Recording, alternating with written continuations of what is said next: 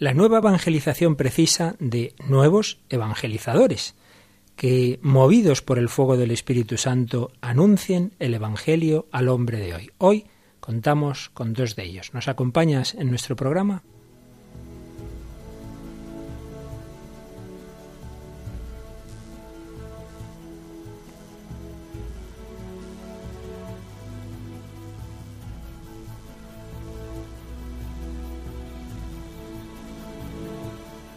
Comienza El hombre de hoy y Dios.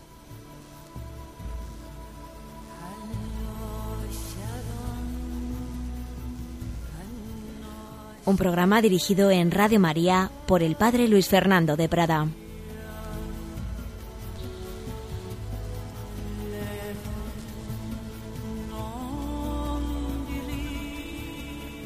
Un cordial saludo, queridos amigos, querida familia de Radio María, y bienvenidos a esta edición, una edición especial, como enseguida veréis, de nuestro programa El hombre de hoy y Dios. Hoy no tenemos jóvenes periodistas colaboradores, pero tenemos, en cambio, dos sacerdotes, dos magníficos amigos, dos misioneros que nos van a dar su testimonio de su tarea de nueva evangelización a lo largo de su ministerio.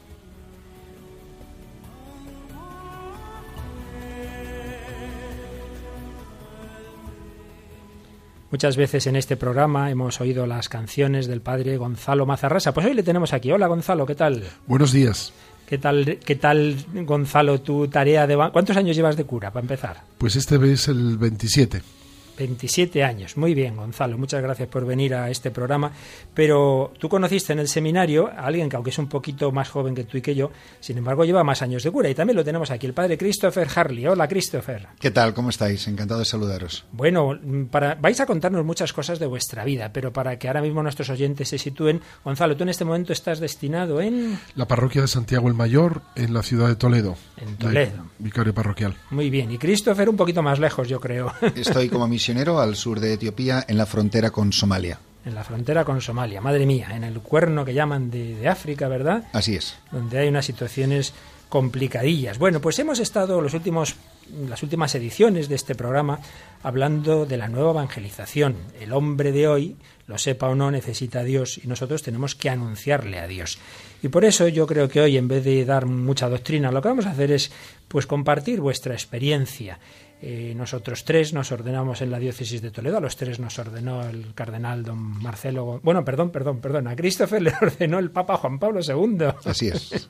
¿Dónde te ordenó, Chris? Me ordenó en Valencia el 8 de noviembre de 1982, pero sí que es verdad que fui ordenado diácono por don Marcelo González Martín, que fue el obispo que me, me recibió en la diócesis y que me dio mis primeros destinos, así igual que a vosotros. Pues sí, los tres estuvimos en esa diócesis de Toledo, en la que Gonzalo en este momento sigue, pero desde entonces, pues hemos estado en bastantes sitios, pero de luego me ganáis en un montón de, bueno, muchas cosas, pero desde luego en destinos. Así por encima, Gonzalo, cuéntanos para que nuestros oyentes vean la experiencia pastoral tan dilatada que tienes. A ver, pues yo estuve primero cuatro años en Burgos estudiando y después...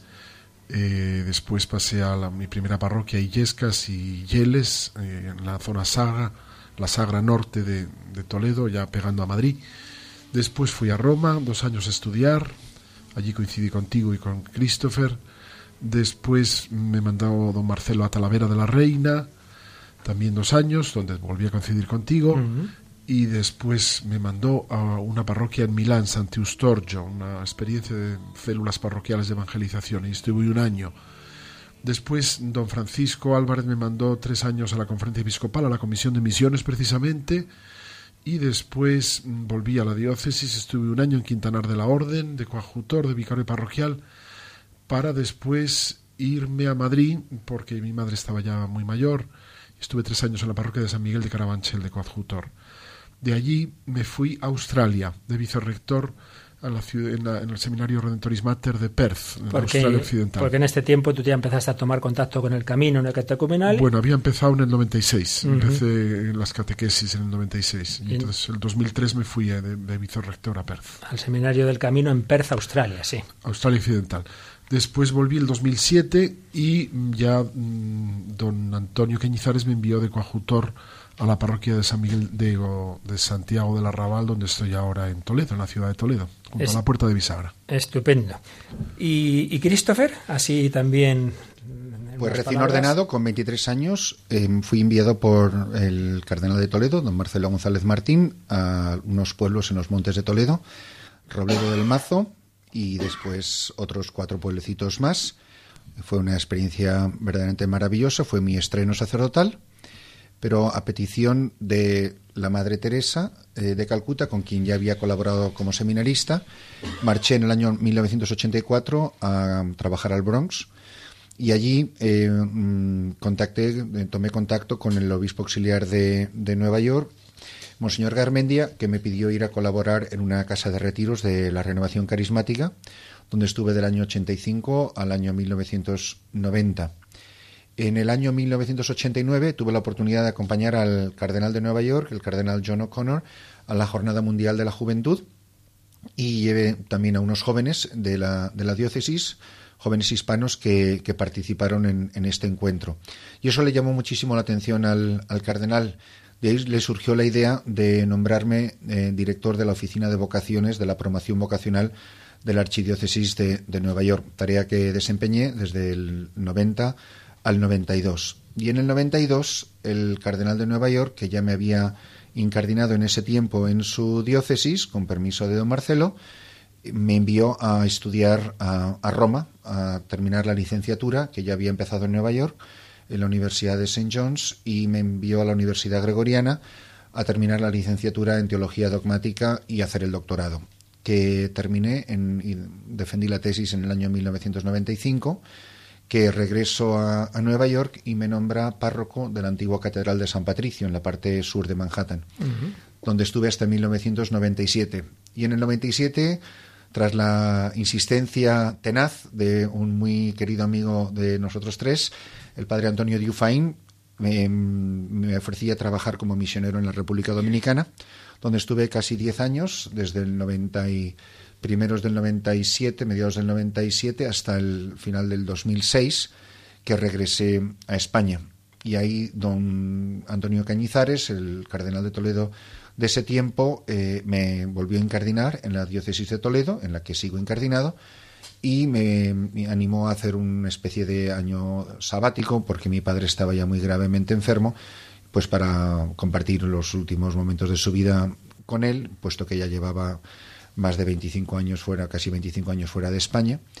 Y mm, estando en, en Madrid, inicié el discernimiento de una nueva experiencia vocacional al que me animó eh, don Antonio Cañizares, que fue ir a trabajar a África con las hermanas de la Madre Teresa de Calcuta, con las que, como ya había dicho, he colaborado durante todos estos años de, de mi vida sacerdotal y surgió la posibilidad de ir a abrir, con por supuesto el permiso y el deseo expreso del arzobispo de Addis Abeba y el obispo vicario del vicariato apostólico de Harar, la, la misión, abrir una nueva misión donde nunca la iglesia se había hecho presente antes a las orillas de, del río Wabi Shebele en la frontera entre Etiopía y Somalia. Y ahí es donde sigo hasta la fecha, estoy ahí desde hace cinco años. Como podrán comprobar nuestros oyentes, pues estos dos sacerdotes tienen una gran experiencia porque han estado desde pequeños pueblos en España o grandes ciudades como Nueva York o Australia o África y por ello para nuestro programa del hombre de hoy pues, pues va a ser una gran contribución porque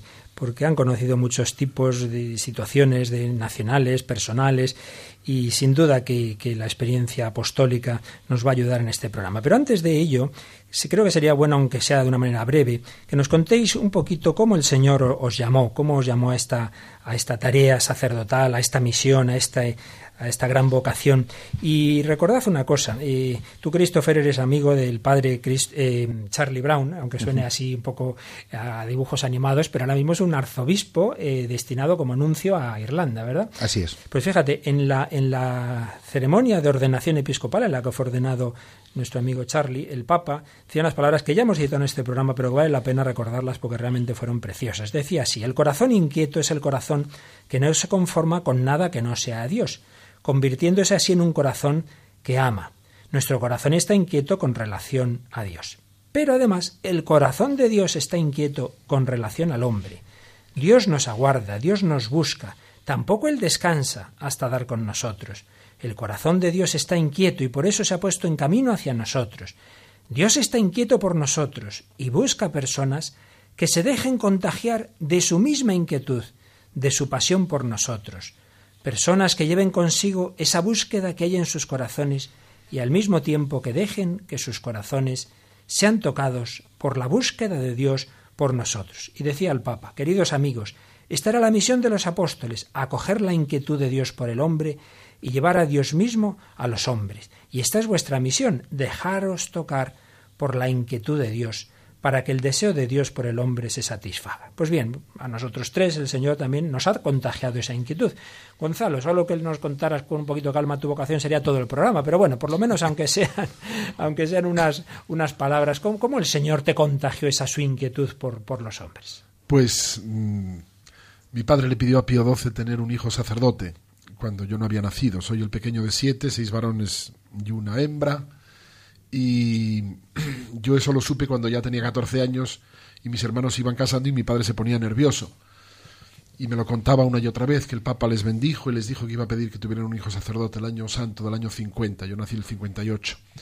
Y yo me ponía muy nervioso porque desde que tengo uso de razón eh, estaba luchando con la vocación, no quería ser sacerdote de ninguna manera, pero sentía la llamada. Y pasaron los años, empecé la universidad, tenía novia, y en un encuentro de jóvenes por el reino de Cristo que tú organizaste. Eh, Aquí es peligroso preguntar a estos fui amigos. a Zaragoza, llevado por mi novia, porque yo no quería ir, que estaba en la mili, y nunca había estado allí, pero ante la Virgen del Pilar, en mi casa me enseñaron a amar a la Virgen, pues yo le pedí a la Virgen que si ella quería que fuera sacerdote, que me lo hiciera ver claro y que me diera las fuerzas para hacerlo, porque yo no las tenía. Yo no creo que pensase lo que iba a ocurrir después, vamos, seguro que no lo pensaba, pero un rato después, pues tuvimos una charla que daba un seminarista sobre la vocación, yo no lo sabía, y a mitad de la charla yo sentí que alguien me dijo, Gonzalo, ahora, por traducirlo a palabras humanas, Gonzalo ahora, fue un instante, pero en ese momento yo vi que ser sacerdote era lo mejor que me podía pasar, y entonces no me costó ningún esfuerzo, fue una gracia tumbativa, de esas gracias que no puedes no seguir, es un misterio, pero es así y yo era el hombre más feliz del mundo, dejé la carrera en quinto de arquitectura, dejé la novia y me metí en el seminario donde me encontré con Christopher. Y me acuerdo que estábamos los dos en el grupo de misiones. Por esta inquietud que decíais, ¿no? Pues Fíjate. estábamos los dos en el grupo de misiones y nuestra ideal siempre era la misión. Eso es la verdad. Eso es mi vocación. Así que ahí conociste a Christopher, que a su vez, como el Señor le había tocado el corazón. Pues yo nunca fui a colegios religiosos ni cosa que se le pareciera porque mis padres nunca lo quisieron. De hecho, mis padres eran matrimonio mixto, mi padre era anglicano, mi madre católica, nosotros somos católicos, mis hermanos y yo, por mi, por mi madre, por que mi madre era católica. Y mm, estudié en los el Colegio Estudio y el Colegio Santa María de los Rosales, que incluso en aquellos años eh, no eran precisamente, no despuntaban por su eh, inclinación excesivamente religiosa, mucho menos con tintes vocacionales. Y yo, la verdad, no sé contar mucho de, mi vocación con la precisión que lo hace Gonzalo. Y una de las cosas que siempre me ha llamado la atención es que estando en el seminario leí un libro que se llamaba ¿Por qué me hice sacerdote? Y cuando leí el testimonio del cardenal Montini antes de ser papa y le preguntan que, que contara la historia de su vocación, él dice que no es capaz de contarlo con palabras y citando al cantar de los cantares dice porque el secreto pertenece al rey. Yo no sé decir con palabras muy bien lo que a mí me ocurrió. Sí sé dar los datos, que es que volví el 8 de marzo del colegio sintiéndome la persona más desgraciada del mundo y más infeliz del mundo, sin saber muy bien por qué, porque no tenía motivo externo para ello. Y, y llegué a mi habitación, me senté a la orilla de la cama y en ese instante yo me di cuenta como si alguien me arropara, como que Dios me amaba, con un amor que no sé definir ni sé explicar, pero que nunca me ha dejado, no fue una experiencia de un instante, es el mismo amor que experimento en estos momentos, ni más ni menos, y yo lo único que supe decir a esa experiencia a en mi interior fue yo quiero ser sacerdote. Y me lo dije a mí mismo. Y me levanté, me fui al salón, estaba mi padre que como digo, ni siquiera era católico, leyendo un periódico en inglés, lo recuerdo como si fuera ahora mismo, yo con 15 años, y me senté a su lado y le dije en inglés, quiero ser sacerdote. Y mi padre, sin mirarme, ni siquiera a la cara, todavía leyendo el periódico, muy flemático él, me dice, ¿lo has pensado bien? Le dije, lo llevo pensando dos horas. diciendo, pues yo nunca he pensado nada que valga la pena medianamente inteligente por más de tres minutos. Y entonces su reacción fue, pues vete a hablar con tu madre, que es como la que entiende de esas cosas religiosas, ¿no? Y se fue a decir a mi madre, que por supuesto eh, pronunció la carcajada más estentoria, porque nada más lejos de su imaginación que precisamente este hijo suyo pudiera decirle semejante cosa. Pero ella siempre cuenta que en la manera en que me, la quedé mirando, ella se dio cuenta que, que, era en serio. Y esto era, pues como digo, en marzo, a mitad de un curso, donde en aquellos tiempos estudiaban ciencias y letras, y yo, como todos los chicos, estaba en ciencias y todas las chicas estaban en letras. Esto eh, busqué a un sacerdote. Mi único problema vocacional fue convencer a un sacerdote de que yo tenía vocación, porque nadie me creía o todo el mundo muy prudentemente me aconsejaba. Yo en aquel tiempo estaba en quinto de bachillerato, todavía me faltaba sexto y co, eh, que, que esperara. Y yo sabía que era o ahora o nunca hasta que una vez en, la confesión me fui a confesar con un sacerdote que no conocía de nada y en vez de decirle mis pecados le conté mi vocación, pero que tenía un problema que es que no encontraba un sacerdote que fuera a hablar con mis padres. Y él se ofreció y gracias a esa conversación de este sacerdote a quien jamás podré agradecer su intervención definitiva en mi vida, primero porque él me creyó y segundo porque él acogió mi causa y habló por mí, y habló con mis padres y les dijo que, la vocación se puede tener y la vocación se puede perder. Y yo, sin saber muy bien, me daba cuenta que, que, en ese momento mi suerte estaba echada. Y con 15 años cambié de ciencias a letras al seminario. Por supuesto, me suspendieron todos los años religiosamente ambas asignaturas, latín y griego, porque nunca las había estudiado, cuando todos los que estaban en mi clase del seminario menor lo llevaban estudiando desde los 11 años pero allí terminé el bachillerato, más los seis años de carrera, pasé seis años en el seminario de Toledo. Y por eso me ordené muy joven, con 23 años. Muy bien, decías, Christopher, que, que esto no se puede decir con palabras. Y Gonzalo concretamente suele transmitir sus impresiones y sus experiencias con música. Vamos a escuchar un momento la canción que compuso precisamente sobre esa vocación que el Señor, que el Señor le dio.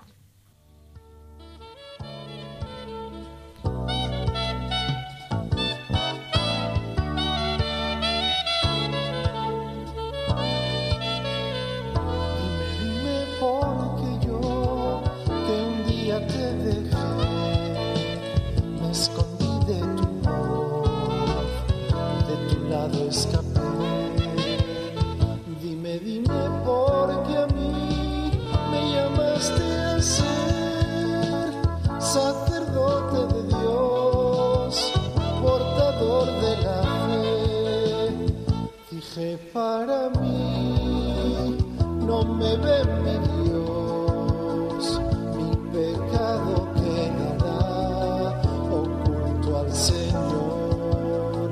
Olvidé tu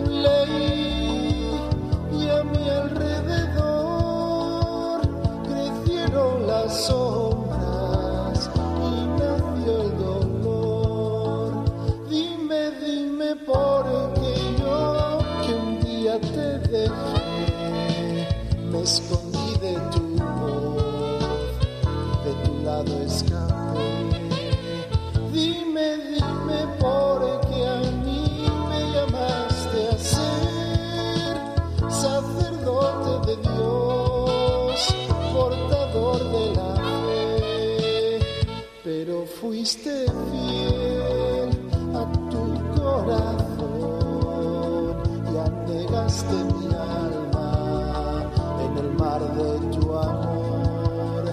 Bastó una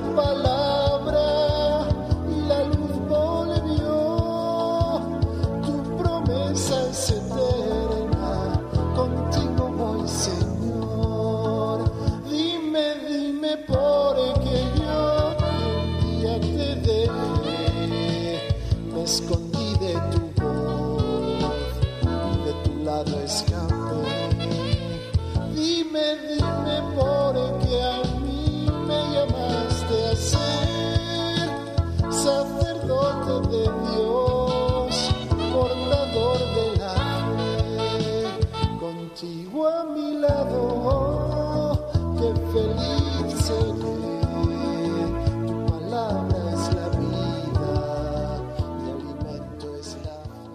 Pues así fueron vuestras vocaciones, una vocación en la que el Señor tenía un plan que vamos conociendo a lo largo de la vida, que nos va revelando y que nos va enviando a diversas personas y en vuestro caso del mundo entero, incluso de varios continentes. Eh, Gonzalo, nos decía Benedicto XVI que todo hombre, todo hombre está inquieto por Dios. Y sin embargo, nuestro mundo contemporáneo parece decirnos que no, que ya tenemos suficiente con, con nuestros avances, con, nuestros propios medios, las relaciones de unos con otros. Ya el hombre no necesita a Dios. Es el gran problema de, de, de Occidente. Tú, Gonzalo, que has estado, pues, como decíamos, desde pequeños pueblos, de, españoles hasta grandes naciones económicamente hablando, como Australia. ¿Qué dirías a eso? ¿Es verdad que el hombre no necesita a Dios? Pues ciertamente no es cierto. Yo en España y en Italia he vivido la secularización de un país o de unos países tradicionalmente católicos, pero que ante eh, la revolución del 68, por poner una fecha, eh, han empezado como a apostatar de la fe católica, a pensar que el catolicismo ya estaba pasado de moda y que la modernidad traía la solución a todos nuestros problemas. Esto lo he vivido yo en carne propia y lo he vivido, como digo, también en mis primeros destinos de sacerdote, tanto en España como en Italia, en la ciudad de Milán, que es una ciudad vertiginosa de, de trabajo, de lujo, de dinero y de todo lo que quieras. Mm, luego lo he vivido en Australia, mm, donde es ciertamente lo mismo, pero algo distinto, porque ya es un país de migrantes, un país que se quiso construir eh, por parte de algunos al menos sin Dios, un país donde la masonería tuvo mucho influjo y sin embargo un país donde ahora hay gente de todas partes y donde eh, la, la, prosperidad económica y todo lo demás hace sí que la gente viva muchas veces de espaldas a Dios, pero al mismo tiempo ves que la secularización tiene un tope, tiene un techo, porque no da respuesta a las últimas preguntas. Y después de todo lo que te puede dar a nivel material, al final resulta que, el hombre sigue insatisfecho. Esto sí que lo he vivido y lo sigo viviendo.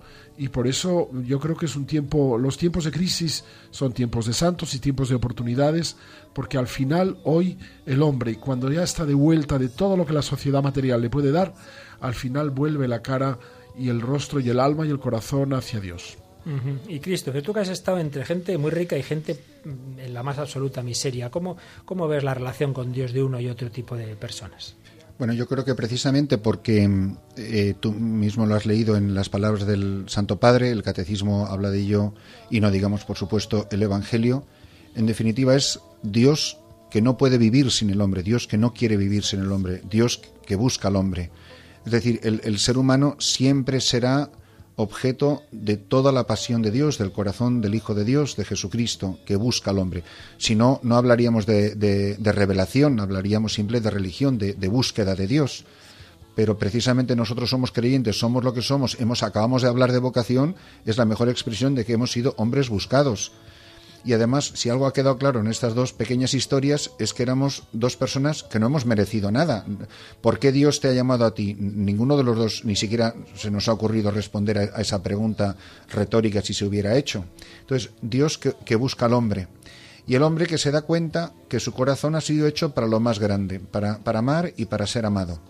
El corazón del hombre que tantas veces se desorienta y confunde el, el amor con mayúsculas, el amor más grande, el amor que, que, solamente se entiende o se capta en su máxima dimensión en el misterio de la cruz y sin embargo es la, quizá la palabra más manoseada, más sobada, más maltratada, más adulterada que haya en el vocabulario de, cualquier idioma. Es decir, por amor hoy en día vale cualquier cosa. Es algo así como el que tiene hambre y, no encuentra la comida y, y come palomitas. Nos pasamos a veces engañando el hambre y la sed del corazón. Cuando el ser humano, cuando el hombre de todos los tiempos es capaz de encontrar, de reconocer que tiene hambre y que tiene sed y que ha estado bebiendo agua sucia, agua salada, agua que no quita la sed, es capaz de encontrarse, es capaz de enfrentarse con Dios. Eh, yo citaba ayer en, en la celebración de, una Santa Misa el pasaje del profeta donde dice, la llevaré al desierto y le hablaré al corazón. El ser humano muchas veces necesita ser llevado al desierto, que no es simplemente un desierto hecho de miles de kilómetros de arena, sino aquello de lo que te despoja de todos esos otros ídolos. En definitiva, el problema del hombre de todos los tiempos, pero creo muy subrayado en este tiempo, es la, la idolatría. Muchas veces la idolatría del, del, hombre mismo, Dios que nos estorba. Precisamente el Papa, siendo eh, jovencísimo teólogo, escribe unas homilías impresionantes hacia el año 68, precisamente citando el mismo año que ha mencionado Gonzalo, donde habla de la, de la angustia de una ausencia, habla de, del hombre que se ha cansado de, de seguir a Dios porque piensa que Dios ha sido un desastre en la historia, ha encerrado a Dios en el hoyo de una tumba, ha puesto una losa pesada el día de Viernes Santo y ahora déjanos a nosotros gestionar la historia del mundo, la historia de la humanidad, que seguro que lo sabemos hacer mucho mejor que tú pero experimenta esta angustia. Y quizá esto es lo que mejor define el secularismo, me parece a mí, del que hablaba Gonzalo. Es vivimos en un mundo terriblemente angustiado. Yo, las dos palabras que para mí mejor definen esta nuestra sociedad es la angustia y la soledad. Nunca hemos estado más rodeados de ruido y nunca hemos estado más hacinados, incluso el mismo fenómeno de, la, de, de las ciudades, de la emigración a la ciudad, nunca hemos estado más apiñados y quizá nunca nos hemos sentido tan solos. Yo he conocido a muy poca gente angustiada en Somalia, en la región donde yo trabajo, entre la gente pobre. He visto gente que sufre espantosamente, pero nunca he visto a nadie que ni siquiera tenga necesidad de que tomar ansiolíticos. Nunca me he encontrado con gente. El, suicidio es prácticamente inexistente. O sea, no puedo mencionar la historia de casi nadie. Mientras que no son fenómenos tan extraños. A lo mejor en los países más desarrollados tienen los índices de, suicidios más altos. Pero para terminar eh, esta pregunta que me haces, sí me temo que también nosotros en la Iglesia tenemos que hacernos un examen de conciencia y que no, son, no siempre hemos dado agua limpia a la sed del hombre y que nos, este secularismo no es simplemente algo del que nosotros hemos sido víctimas, sino que muchas veces nosotros hemos vivido vidas muy secularizadas, que muchas veces la Iglesia, que muchas veces los obispos, que muchas veces los sacerdotes, que muchas veces los religiosos, aquellos que teníamos que ser sal de la tierra y luz del mundo, hemos sido gente muy secularizada, muy mundanizada, y que no hemos sabido dar al hombre de hoy lo que el hombre de hoy necesita. Nosotros no somos simplemente unas pobres víctimas de gente muy mala que nos ha secularizado y que nos ha hecho daño, sino que nosotros muchas veces hemos sido también parte y expresión de este secularismo. Alguien, algún oyente podría preguntarnos si los tres sois de Madrid, ¿qué hacíais en el seminario de Toledo? Y nosotros sabemos muy bien cuál es la respuesta. Bien, bien, Christopher, pero una de las personas que el Señor eh, envió a nuestro mundo, en el que por desgracia en efecto había y hay tanta tibieza dentro de la propia Iglesia, fue alguien con quien tú tuviste mucha relación, la Madre Teresa de Calcuta. Yo te preguntaría, ella que estuvo tan en contacto con la miseria y la pobreza, pero también tenía mucha relación con Estados Unidos, vino a España de vez en cuando, ¿cómo veía ella, esos dos mundos? ¿Qué, pobrezas veía en un lugar y en otro? ¿Cómo comparaba a esos ricos, entre comillas, y a, los más pobres de entre los pobres? Pues ella tenía frases muy sorprendentes y con esa sencillez y esa aparente ingenuidad, los decía a los cuatro vientos, sin importarle quién los escuchara, sin el menor respeto humano, sin el menor pudor.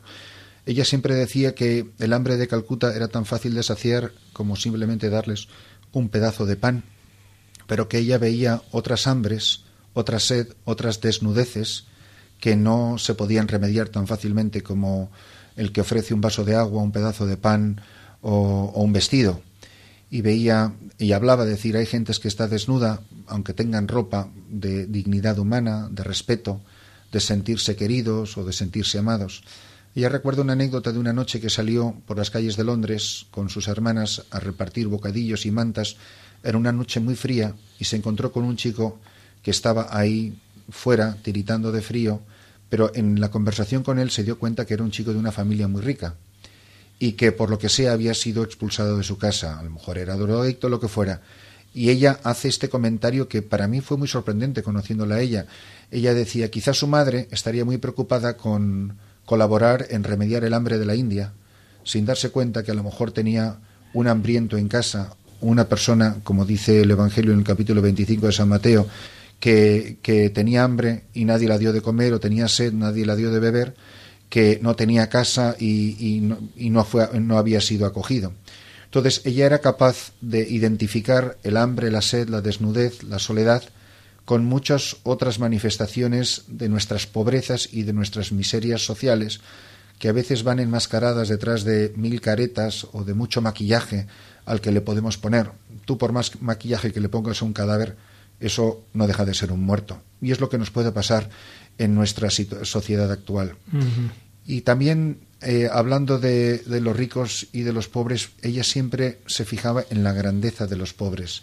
Y ella decía en inglés, The poor are such great people. Los pobres son gente tan extraordinaria, son gente tan grande, son grandes, tan importantes y tan queridos eh, a los ojos de Dios. Y decía que quizá estos pobres solamente existen muchas veces para que se nos hablan del corazón, para que aprendamos lo que es sentir compasión, para que se nos hablan de la dureza del, del corazón del, del que lo tiene todo y piensa que se lo merece y que se lo ha ganado con su propio esfuerzo, y si el otro está en esa situación, está así simplemente por su propia culpa o por su por su propia responsabilidad. También le decían a ella que, que porque ella daba las cosas gratis a los pobres, que, no era bueno eh, mal, malcriar a, a los pobres porque luego se acostumbraba. Y ella siempre contestaba que no está mal que haya una congregación que, que malcríe o que mime a los pobres porque casi todas las demás se lo hacen a los ricos.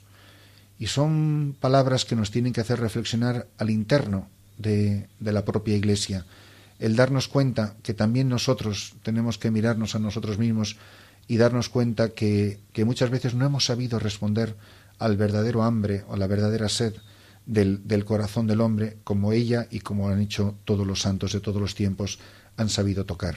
Gonzalo, aunque tú no hayas tenido tanta relación como tuvo Christopher con la Madre Teresa, pero toda la dimensión de los pobres, de la caridad, siempre ha estado muy presente en, bueno, en tu vida, en la mía, en nuestra vocación. Hemos tenido también relación con las misioneras. En fin, ¿para ti qué ha significado en tu, en tu vocación, en tu ministerio, esa figura de la Madre Teresa y toda esta dimensión de la atención a los pobres? Bueno, a mí me la dio a conocer Christopher, que me llevó estando en el seminario a recibir a la Madre Teresa una de las primeras veces que vino a Madrid y a España y, pues después ya seguimos colaborando con las misioneras de la caridad aquí en Madrid. Y no he tenido así mucha relación, pero siempre he tenido alguna. Cuando llegué a Perth, por ejemplo, el primer día que fui a la librería religiosa de la diócesis me las encontré allí, llevaban unos meses que, que hacía que habían fundado en Perth. Y, y, me hice amigo de ellas y tuve la oportunidad de darles algún retiro y de, en fin, de colaborar con ellas. Y además estando allí fue cuando beatificaron a la Madre Teresa y fue una experiencia extraordinaria. En Australia es uno de los primeros países donde ella fundó fuera de la India. Llevaban ya muchos años. Eh, esa fue la experiencia quizás más intensa que tuve con ellas allí en, en Perth, precisamente. Juan Pablo II decía en Nuevo Milenio Neunte Muchas cosas serán necesarias para el camino histórico de la Iglesia en este nuevo siglo, pero si faltara la caridad ágape, todo sería inútil. Nos lo recuerda el apóstol Pablo. Todo sería nada. La caridad es verdaderamente el corazón de la Iglesia, como bien intuyó otra Teresa, Santa Teresa de Lisieux. Comprendí que la Iglesia tenía un corazón y que este corazón ardía de amor. Tú, Gonzalo, has compuesto más de una canción inspirada un poquito en la Madre Teresa. Vamos a escuchar una de ellas, Pequeña Mujer Blanca.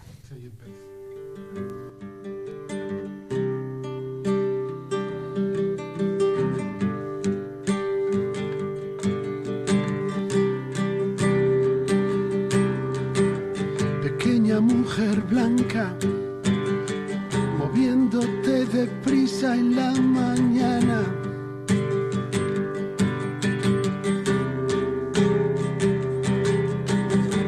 Los cuerpos moribundos, sin fuerzas ya para apartar las ratas, encuentran un regazo hermana y madre en ti, samaritana.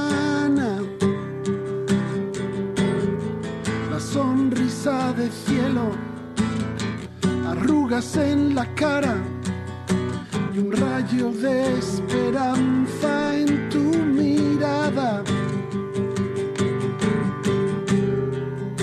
Pequeña mujer, pequeña mujer blanca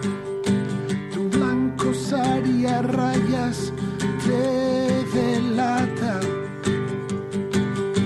Tus ojos van y vienen de la tierra hasta el cielo en avalancha,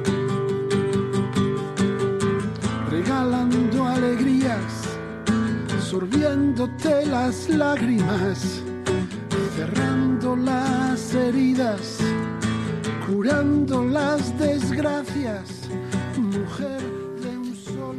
Christopher, eh, en República Dominicana tuviste, no sé cómo decir, serios problemas por implicarte también en, con los más pobres, con todas las situaciones de injusticia que había.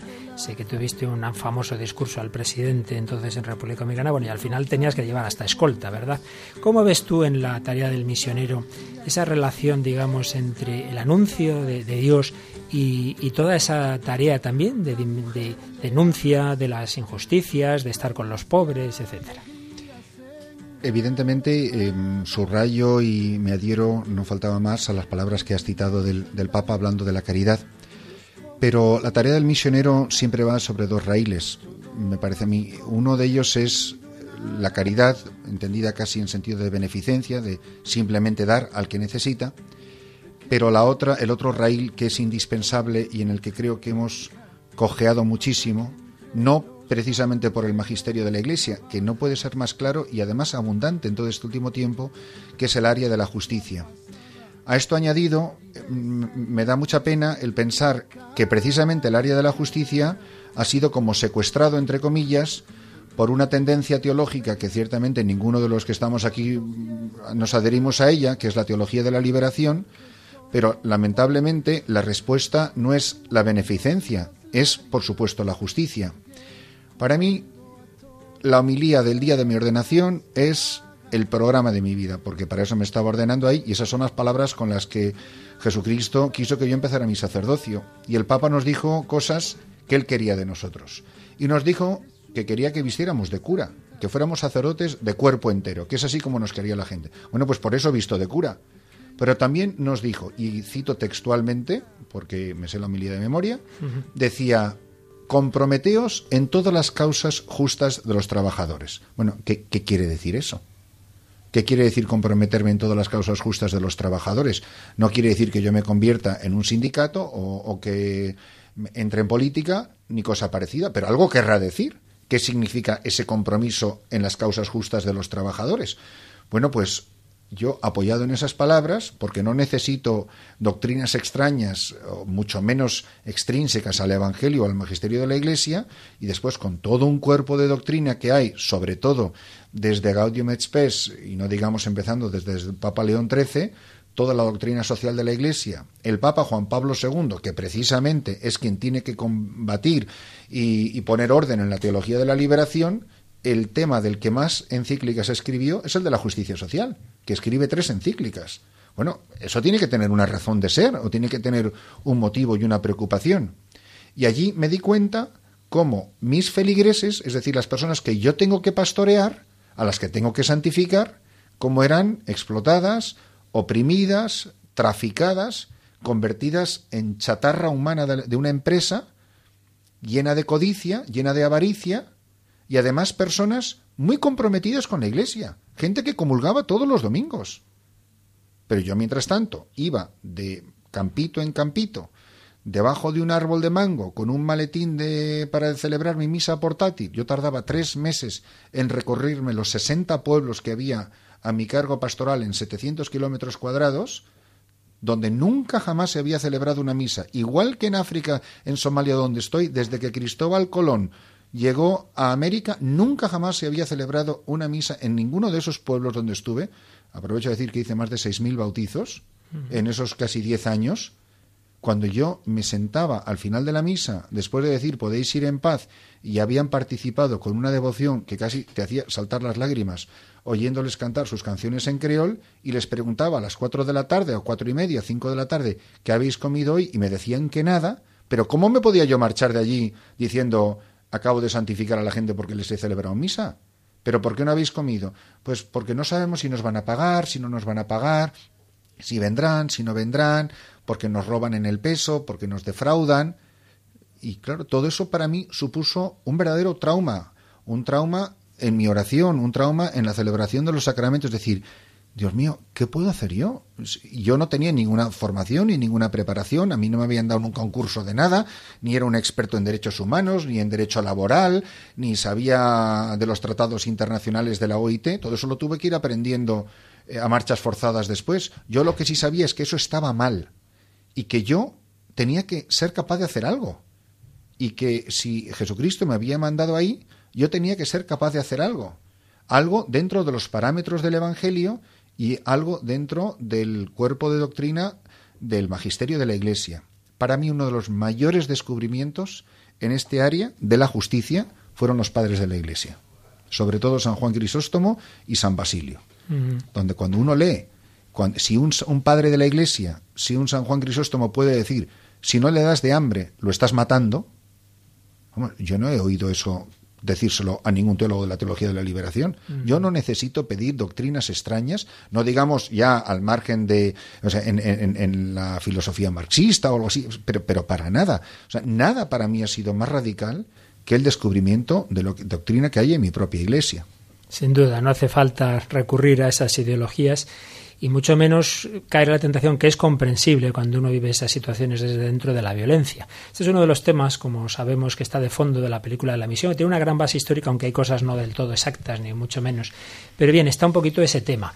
Y vamos a escuchar el diálogo entre los dos jesuitas protagonistas cuando se va a cometer esa gran injusticia de cerrar esas, esas misiones. Y uno de ellos dice, mira, yo estoy aquí como jesuita, pues moriré con ellos, pero yo no tomo las armas. El otro sí. Vamos a escuchar un momentito eso, un par de diálogos entre el padre padre Gabriel y el padre Rodrigo. ¿Qué quiere, capitán? ¿Una muerte honrosa? Desean vivir, padre. Dicen que Dios les ha desamparado, les ha abandonado. ¿Es cierto? No debería haberse hecho jesuita. Pero lo soy y ellos me necesitan. Entonces ayúdeles como tal.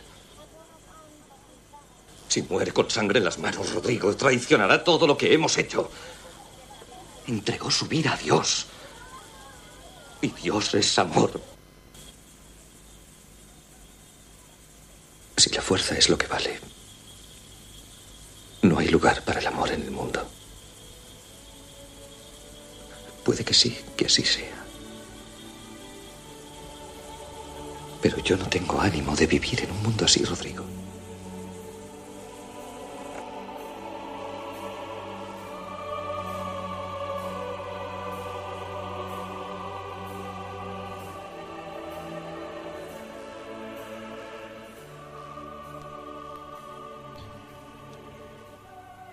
Y movido por ese amor, Christopher y tu compañero Antonio Dufaín estuvisteis allí, en República Dominicana, eh, compartiendo la vida de estas personas pobres que os, dieron, como dice el Papa muchas veces, los pobres nos evangelizan, nos dieron muchas lecciones. Yo recuerdo haberos oído contar una de las catástrofes naturales que os echó un regaño una, una mujer.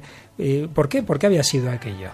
Acababa de, de destruir la isla en septiembre de 1998 el huracán George y mm, mi amigo del alma, Antonio Dufain, que vosotros conocéis bien y que eh, con quien mm. habéis compartido también en el seminario, había logrado gran cantidad de materiales de construcción para rehacer las humildes casitas de las personas que lo habían perdido todo a causa de este fenómeno atmosférico. Y cuando estaba subido en el camión Antonio repartiendo las, las diferentes raciones de materiales a cada familia, una señora, con todo lo posible que uno pudiera imaginarse para hacerse una casa entera encima de la cabeza, se vuelve y en vez de darle las gracias al padre Antonio, se le queda mirando y le dice Oiga, pero acuérdese que hace más de un mes que no viene usted aquí a dar misa.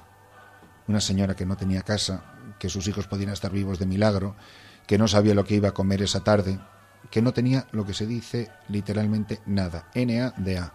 Y sin embargo, era capaz de darse cuenta que lo más importante en esta vida y lo que más necesitaba ella de ese hombre no eran ni planchas de zinc, ni listones de madera, ni clavos ni martillos, sino a Jesucristo en la Eucaristía, en la Santa Misa.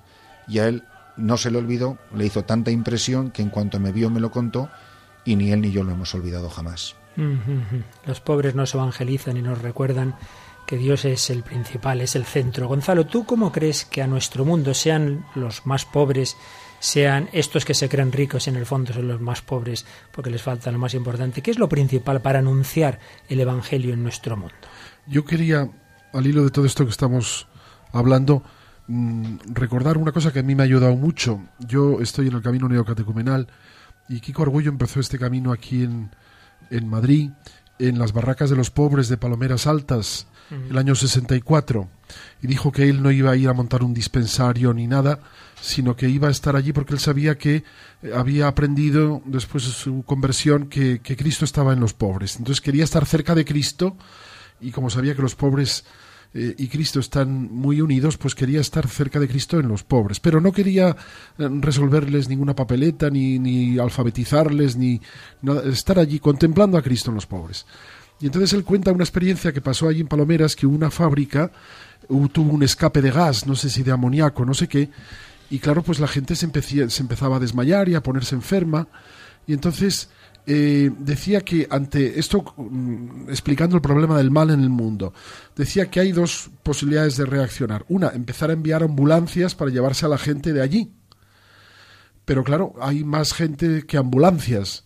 Otra es que alguien se juegue la vida y vaya a tapar el agujero por donde sale el gas nocivo. Y eso es una figura de la redención de Cristo. Entonces, eh, ciertamente las injusticias del mundo son terribles, o sea, son espantosas, no hay palabras para describirlas. Y, aumentan, según aumenta la población, aumentan las injusticias. Entonces, eh, la urgencia de evangelizar, el ay de mí si no evangelizo, la caridad de Cristo no surge, es precisamente esta, tapar el agujero por donde sale el gas nocivo, que es el pecado. Y el pecado se tapa evangelizando, anunciando a Jesucristo. Es decir, mm, el único que puede mm, cambiar el corazón del hombre pecador, del hombre que, que- hace daño a otros hombres, es Jesucristo. Y por eso es tan urgente evangelizar. Eh, yo, como empezamos hablando de la secularización, pues entiendo un poco, quizás simplificando mucho, yo no digo que, pero la secularización sería, bueno, pues hay mucho mal en el mundo, vamos a multiplicar las ambulancias. Bueno, es que llega un momento en que no hay ambulancias suficientes ni hospitales suficientes. Lo que hay que hacer es anunciar a Jesucristo que es el que ha perdido la vida tapando el agujero por donde salía el gas. Jesucristo en la cruz se ha puesto en medio de la grieta, de la brecha, y ha tapado con su muerte y resurrección el agujero por donde no hacía el demonio más que insuflar este gas que nos está matando a todos. Y por eso hay que anunciar a este Jesucristo. Y este remedio, que en un primer momento ciertamente parece que no es eficaz, pues porque lleva su tiempo, porque la gente no se convierte automáticamente en cuanto les anuncias a Jesucristo el primer día, en fin, porque lleva muchas veces muchos sinsabores y porque, y porque es una cosa que, que cuesta, pues sin embargo, yo estoy convencido que a la larga se revela como el más eficaz. Es decir, dar a conocer a Jesucristo. Por supuesto, esto no quita que luego no tengamos que hacer eh, otras cosas. No es un out, out o esto o lo otro. Pero que ciertamente a mí me convenció esto que escuché una vez aquí Argüello. Ujú. Christopher, ¿y cómo se anuncia a Jesucristo en un país como en el que tú estás en este momento? Primero cuéntanos un poquito la situación concreta en la, en la que vivís, vive la Iglesia allí, y qué puede hacer un católico en esa situación. Bueno, yo vivo ahora en una sociedad que es todo menos secularizada, porque si de algo sobra es un exceso de religión. El problema es que son es, fanáticamente musulmanes o también los ortodoxos, que viven con gran apasionamiento, con gran, me atrevo a decir casi fanatismo, también su propia, su propia fe cristiana. Yo lo que todavía no me he encontrado en Etiopía es el primer ateo es una sociedad profundamente religiosa. Recuerdo la anécdota de preguntarle a la ingeniera trabajando conmigo, le pregunté que cuánta gente de su promoción de ingeniería civil no creía en Dios y se me quedó mirando con cara de absoluto pavor y me dijo, padre, en Etiopía todo el mundo cree en Dios. En Me uno quedé- de los países más pobres del mundo. y me quedé muy impresionado. Dije, Que en Occidente pensamos que, como, que Dios tiene la culpa de nuestros males, ¿verdad? Y donde los sufren, creen todos en Dios. es así. Es impresionante. A esto añadido, pues yo estoy enviado por el obispo del Vicariato Apostólico de Jarar y obviamente con el, el permiso explícito de, de mi obispo, el arzobispo de Toledo, eh, don Braulio Rodríguez Plaza, a una región donde nunca jamás se ha evangelizado. Es la primera vez que se ara, la primera vez que se siembra, la primera vez que se anuncia. Si tuviera que definir mi presencia ahí es aunque parezca quizá un poquito una exageración, es yo estoy ahí para que pueda estar Él, por lo menos para que pueda estar Él en la Eucaristía. Precisamente por estar aquí, en este estudio, Él no está en el sagrario de esa misión, porque yo no puedo dejar el Santísimo cuando me ausento de la misión. Entonces, eh, su presencia está intrínsecamente asociada a la mía o la de un sacerdote, porque así lo ha escogido, por lo menos para hacerse así presente en, por medio del sacramento de la Eucaristía. Pero yo puedo estar ahí porque está Él, porque mi presencia ahí, ni en ningún otro sitio del planeta, tendría sentido si no estuviera Él. Por tanto, su presencia y la mía están tan inseparablemente unidas como la presencia de Jesucristo en la Eucaristía y la especie del pan. Son especies que hacemos presente realmente a Jesucristo el Señor. El Señor nos ha enviado a hacerle presente. Le hacemos presente primero eso con nuestra propia vida y naturalmente con los sacramentos, muy especialmente el de la Eucaristía. El sacerdocio está muy ligado a la, a la Eucaristía.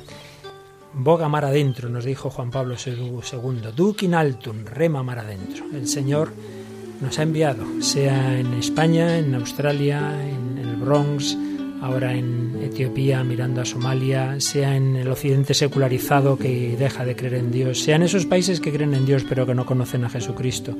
El Señor nos envía, y también a vosotros, queridos oyentes, a hacerle presente nueva evangelización Pidamos al Señor, cuando ya va terminando nuestro programa, que todos nos sintamos en esa barca en la que el Señor nos dice, echad las redes.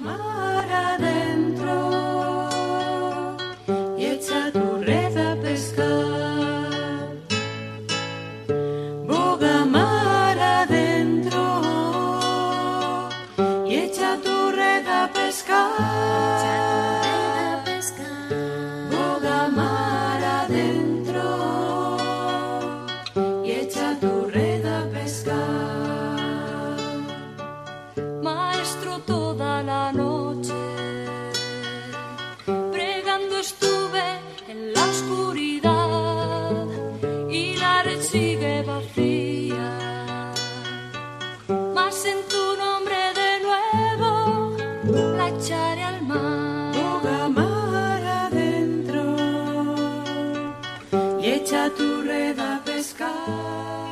Bueno, como siempre nos pasa, esto se nos ha ido volando, nos hubiera encantado tener mucho más tiempo para escuchar a Gonzalo y Christopher. Espero que puedan volver. Gonzalo, una última palabra en este programa.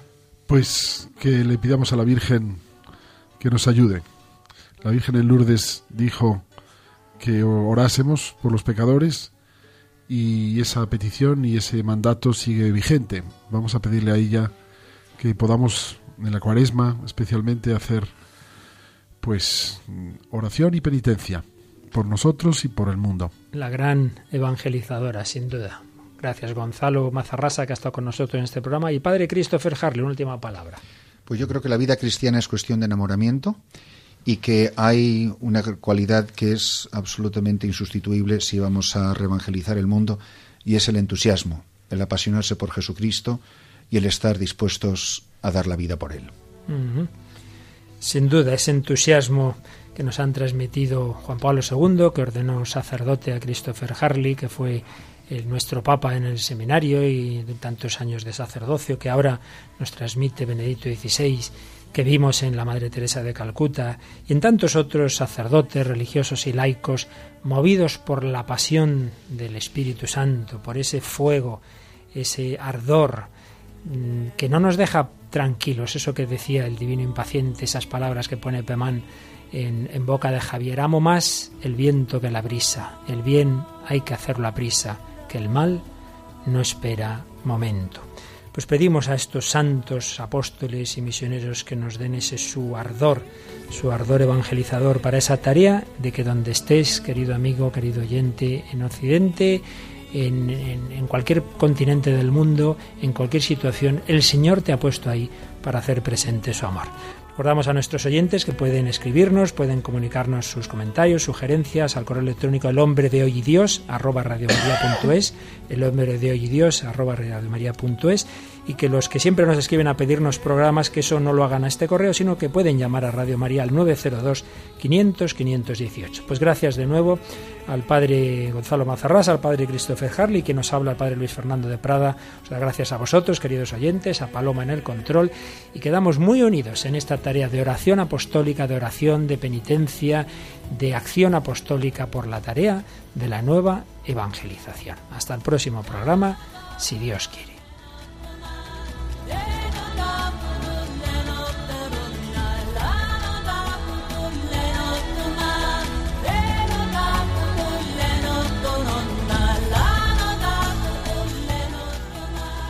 Finaliza así en Radio María, El hombre de hoy y Dios, un programa dirigido por el Padre Luis Fernando de Prada.